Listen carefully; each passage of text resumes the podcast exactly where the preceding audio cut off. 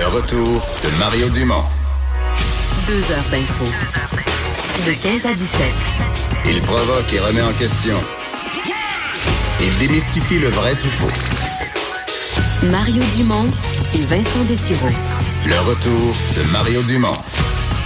Bienvenue tout le monde, bon vendredi, la dernière de la semaine. Euh, on a pas mal de choses pour vous. On va continuer notre tournée des candidats dans l'élection partielle de Jean Talon. C'est lundi que les gens euh, vont euh, voter.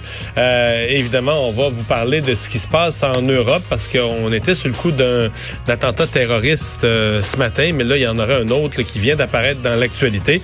C'est Alexandre Moranville-Ouellette qui est là en remplacement de Vincent cette semaine. Bonjour Alexandre. Bonjour Mario. Oui, parce que ce matin, bon là, on apprend euh, chaque heure un peu plus de ce qui s'est passé à Londres, mais là, il y aurait un autre euh, geste du même genre qui aurait été posé, celui-là aux Pays-Bas. Oui, alors écoutez, ça, ça, se passera en ce moment à La Haye, aux Pays-Bas. Là, ça, selon la police néerlandaise, il y a plusieurs personnes qui ont été blessées. Encore une fois, à coup de couteau, même chose que ce qui se passait plus tôt aujourd'hui sur le London Bridge, dans une rue commerçante de la ville de La Haye. Les services de secours sont encore sur place. Il n'y a pas beaucoup de détails, selon la presse locale, pour l'instant. On ferait état de trois blessés. Ouais, les médias français parlent de plusieurs blessés dans une attaque au couteau. Euh, ce matin, on parlait de blessés à Londres et puis quelques heures après, à l'hôpital, on a déclaré des, euh, des décès. C'est souvent ça. Au début, on parle de blessés. Euh, Est-ce qu'il y a un lien entre les deux? Parce qu'on sait maintenant que l'attaque à Londres était de nature terroriste, avait un fondement terroriste. Oui, ça a été déclaré par les autorités un peu plus tôt. Là, pour l'instant, dans le cas de la haie, il y aurait un homme d'une quarantaine d'années qui serait toujours recherché par la police.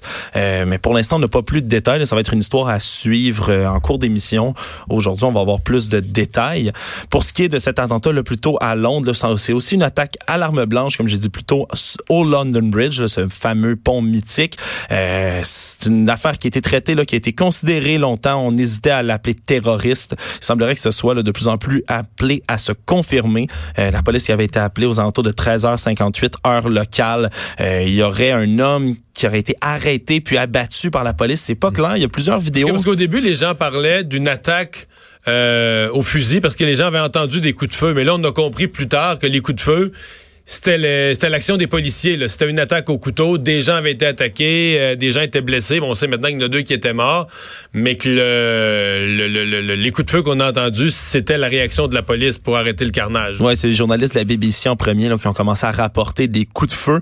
Euh, mais il y a plusieurs vidéos, là, comme je dis, les informations sont pas complètes encore, euh, mais il y aurait plusieurs vidéos qui feraient état de quelques hommes qui se seraient interposés, des civils, dont un qui aurait selon les, les, les, informations préliminaires, qui aurait peut-être réussi à maîtriser euh, le, le, suspect au sol. Euh, il y a toutes sortes d'images. Il y a plusieurs comptes Twitter qui ont rapporté là d'autres images d'un homme, un civil qui tenait un couteau puis qui avait l'air s'éloigner euh, de tout ça là, en ayant désarmé ou réussi à maîtriser. bref, c'est des informations qui vont être appelées à se confirmer là, dans les prochaines heures, dans les prochains jours. on rappelle que le London Bridge, c'est pas la première fois que c'est le théâtre d'une attaque. En juin 2017, il y avait une camionnette qui avait foncé sur la foule. il y avait un bilan de huit morts, cinquantaine de blessés cette fois, cette fois-là. En mars 2017 aussi, sur le pont de Westminster, euh, c'était un autre attentat au véhicule bélier.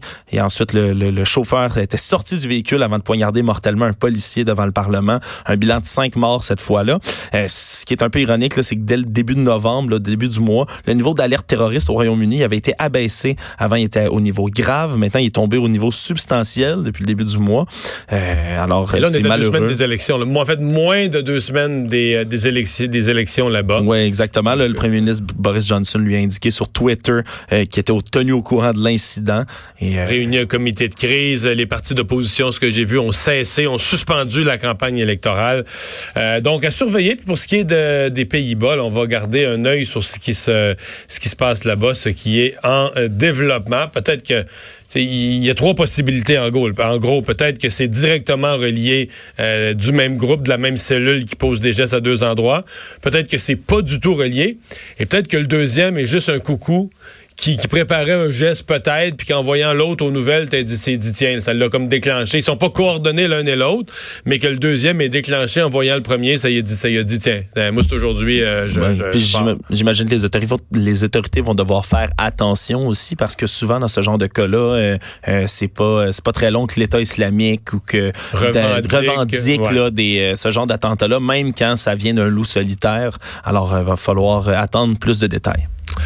Euh, on revient chez nous. Euh, Peut-être un, un jugement de la Cour suprême qui nous rappelle que dans notre pays, après tout, ça va pas si mal. Quand- quand- mais c'est c'est néanmoins une cause qui est bien réelle, qui fait jaser, qui part d'un fait qui n'est pas grave, mais qui, qui, qui quoi, ça, ça nous, ça nous dit que dans notre pays, il y a une justice, puis il y a des principes, puis il y a des limites à tout. Ben moi, ça me rassure, Mario, parce que sinon, je serais un criminel, moi Grave. aussi, là, criminel Moi aussi, moi grave. aussi. Mais on se rappelle une affaire euh, qui dure depuis plus de dix ans, des faits qui remontent à mai 2019 aujourd'hui, qui se sont conclus. 2009. Re- 2009, pardonnez-moi. Ben oui, mai 2009, qui dure depuis un peu plus de 10 ans maintenant, avec un jugement unanime aujourd'hui, la Cour suprême a tranché dans la fameuse affaire de la rampe dans le métro, hein, Madame Bella Kosoyan, qui on a jugé de façon unanime aujourd'hui en Cour suprême qu'elle avait commis aucune faute, qu'elle avait le droit de refuser d'obéir à un ordre qui est déclaré maintenant illégal du policier. Elle va recevoir 20 000, dom- euh, 20 000 dollars en dommages et intérêts. Elle réclamait 69 000 dollars, Elle est au métro. mais elle se dit Ouais, contente. Si on se rappelle des faits, On elle est dans le métro, elle est dans le métro Montmorency. Euh, elle s'en vient prendre le métro. Et elle ne tient pas la rampe. Alors qu'il y a un petit écriteau, il y a une petite affiche avec un, tu sais, un icône, un pictogramme qui indique que il faut tenir la rampe. Oui, exactement. C'est dans la station Montmorency à Laval que ça se produit.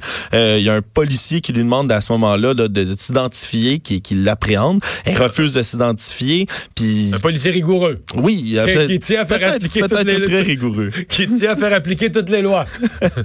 pour ne pas dire zélé. Hein, avec ses collègues, ils l'ont amené après ça en salle de confinement. Ils l'ont forcé à s'asseoir sur une chaise. Ils l'ont menotté. Ils ont Parce fouillé que là, son elle, elle sac. refusait de s'identifier. Oui, oui, elle elle voulait pas sortir ses pièces. Elle disait qu'elle avait rien fait de mal. Ben oui, qui avait rien fait de mal, ne- qui avait seulement pas tenu la rampe. Ils ont même fouillé son sac sans consentement. Ils ont donné deux constats d'infraction. Euh, elle, a quitté- a été acquittée de ces deux montants-là en cours municipal déjà, mais elle a poursuivi le policier, la ville, la Société des transports de Montréal. Euh, les tribunaux inférieurs, là, plutôt, avaient rejeté son recours. Elle avait toujours perdu, là. Hein? Cour supérieure, cour d'appel. En fait, cour d'appel, elle a perdu, mais pas dans un jugement unanime. Elle avait perdu dans un jugement divisé. Deux juges contre un. on l'avait déclaré là, à- je, je cite artisane de son propre malheur à ce moment-là, qui était responsable de tout ça. Mais maintenant, c'est en Cour suprême, plus haute instance judiciaire du Canada, jugement unanime. Alors euh, cette madame qui se, madame Bella Kosoyan, qui se dit euh, très contente de cette victoire morale. Mais quand on pense qu'un policier, puis euh, comme un policier dans notre société, c'est un officier bien payé, puis tout ça, quand on pense qu'un policier fait ça, là, surveille ça, donne une contravention pour ça, tu dis, Laval, pas la ville qui avait des problèmes de fugueuses puis de proxénètes qui attendaient proche des centres jeunesse puis à la porte du métro pour ramasser des jeunes filles de 14 ans pour les embarquer dans les affaires les plus dégueulasses. Euh, Laval, c'est pas une ville qui a un peu de misère avec euh, présence de crimes organisés puis comme un moment donné, il y a des règlements de compte. Peux-tu continuer là, des vols? Non, des- non, mais Mario, je veux dire, tant que ces proxénètes-là tiennent la rampe de l'escalier dans le métro, tout va bien. On les là. laisse tranquilles. Bon, on peut les laisser tranquilles. là, C'est Par contre, euh, euh, une, une femme qui prend des risques avec sa santé et celle des autres en ne tenant pas la rampe, là, à un moment donné, il faut que les forces de l'ordre mettent le pied à terre. Mais là, je suis rassuré là, parce que moi, je, t'avoue, Mario, Toi, tu je, pas la rampe. je fais une révélation choc en ondes. Je tiens pas la rampe. Mais tu sais qu'il y a deux catégories de personnes qui tiennent pas la rampe.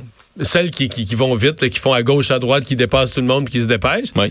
Puis les gens qui ont le dédain. Parce que moi, ce matin, au bureau, il y avait des filles, entre autres, qui disaient Mais là, mais il n'est pas question de tenir la rampe. À part que si j'ai une mitaine ou un gant où je mets ma manche. Sais, genre, parce que les gens ont le dédain de, Ouais. de toutes ces mains Ben, qui ont je peux été placées sur la rampe et qui ont tenu toutes sortes de choses avant. Mais ça sort à chaque année, là, les, les, euh, ça puis les poteaux dans le métro sur lesquels on se tient, là, les, les de germes. de, de Ben, germes. J'ai même vu là, de, de fluide corporel à chaque année qu'on retrouve en quantité. On te euh, croit, on te croit. Ouais, ouais, sinon, c'est. euh, moi, je- moi aussi, ça me dégoûte à chaque fois que je le lis. J'ai plus jamais le goût de prendre le métro, mais De prendre la rampe. Bon. la réalité me rattrape.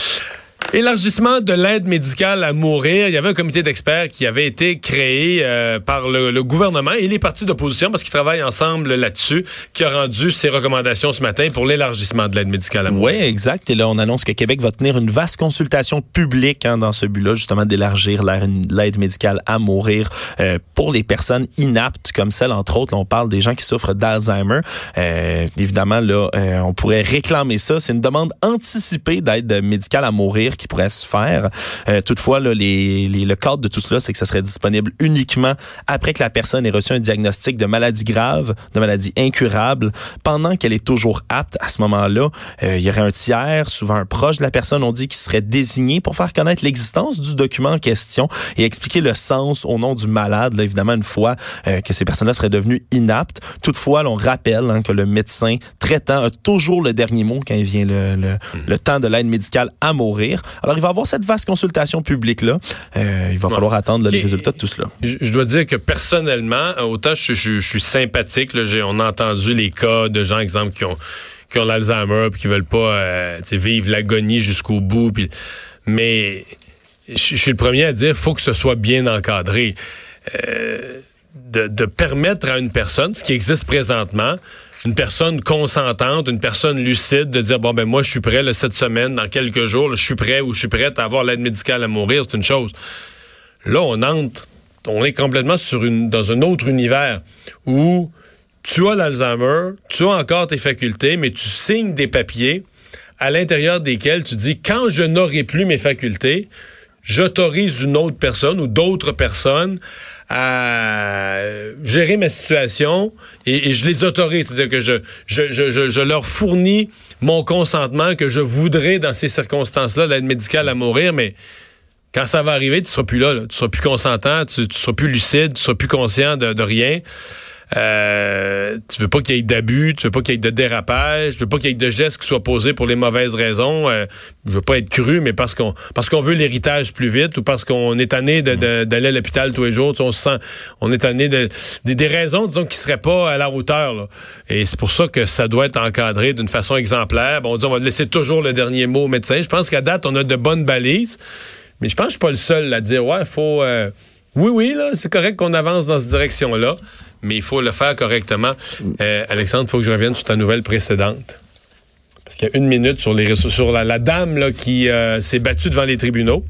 Alors, Maxime Bernier. Non. Maxime Bernier a commenté la chose. À tous les crétins ignorants qui continuent d'affirmer que le Parti populiste, le Parti populaire du Canada, pardon, est un parti de racistes, intolérants et autoritaires. Dites cela à cette femme courageuse qui a immigré de l'ex-République soviétique de Géorgie et a consacré dix ans de sa vie là, à défendre vos droits et libertés. Il avait dit avant la candidate du PPC, parce qu'elle a été candidate du Parti populaire du Canada. Absolument. Ah, je l'ignorais. Bella Kossoyan. Donc, la candidate du Parti populaire du Canada, Bella Kossoyan, gagne sa cause en Cour suprême. C'est une victoire pour tous les Canadiens. Bravo, Bella. Ça aurait peut-être pu changer Donc, mon cette vote. Cause devant, ça, Mario. cette cause devant le tribunal est une victoire pour Maxime Bernier. Ben, c'est génial, c'est Voilà. fantastique. Ben voilà. Ça vaut la peine d'être célébré. Fait que je viens juste de voir ça sur les réseaux sociaux. Euh, ça faisait quelques jours qu'on se demandait comment l'histoire allait finir. Euh, Les Flames de Calgary avaient joué mercredi soir avec l'entraîneur adjoint qui dirigeait l'équipe, mais l'entraîneur Bill Peters, euh, qui était sous enquête pour des propos racistes, n'était était plus en action, mais il était pas congédié non plus. Il était dans une espèce d'entre-deux, là, appelons ça suspendu le temps de l'enquête. Mais aujourd'hui, les Flames ont procédé. Oui, dans une conférence de presse qui s'est tenue plus tôt aujourd'hui, là, c'est le, DG de l'équipe, Bill Tre- Treliving, pardonnez-moi, qui a précisé qu'il avait reçu une lettre de démission, finalement. Là, c'est comme ça que ça se précise, de Peters en matinée. Il a accepté cette démission-là. Alors, c'est effectif immédiatement, euh, la démission. C'est Geoff Ward, qui est l'entraîneur associé des Flames depuis 2018, euh, qui va prendre la barre des Flames par intérim. Euh, c'est lui qui avait dirigé, comme tu le disais un peu plus tôt, le mercredi soir à Buffalo. Euh, alors, euh, on se rappelle des faits un peu. C'est Hakim Aliou, qui un ancien joueur, qui a affirmé sur Twitter lundi que Peters avait tenu des propos racistes à son endroit en 2009-2010. Euh, C'était survenu au moment où les deux hommes étaient membres des Ice Hogs de Rockford, qui est le club école là, des Blackhawks de Chicago. Alors, euh, tout cela là, est sorti, a éclaté, puis ça a amené un mouvement quand même, là, pour ne pas dire, là, certains l'ont comparé au mouvement hashtag MeToo Ouais. euh, dans le hockey. Où... Mais plusieurs disent que le congédiement, parce qu'on s'entend que là, on- il a donné une lettre de démission, mais d'après moi, il y a quelqu'un qui l'encourageait à l'écrire, Fortement. euh, que ça rend nerveux bien des entraîneurs. là. Euh, bon, parce que là, t'as, oui, t'as peut-être des propos racistes, mais t'as aussi toutes les méthodes, euh, les insultes criées par la tête des gens. Qu'est-ce que t'as crié exactement? Qu'est-ce que t'as inclus dans tes insultes, etc., etc.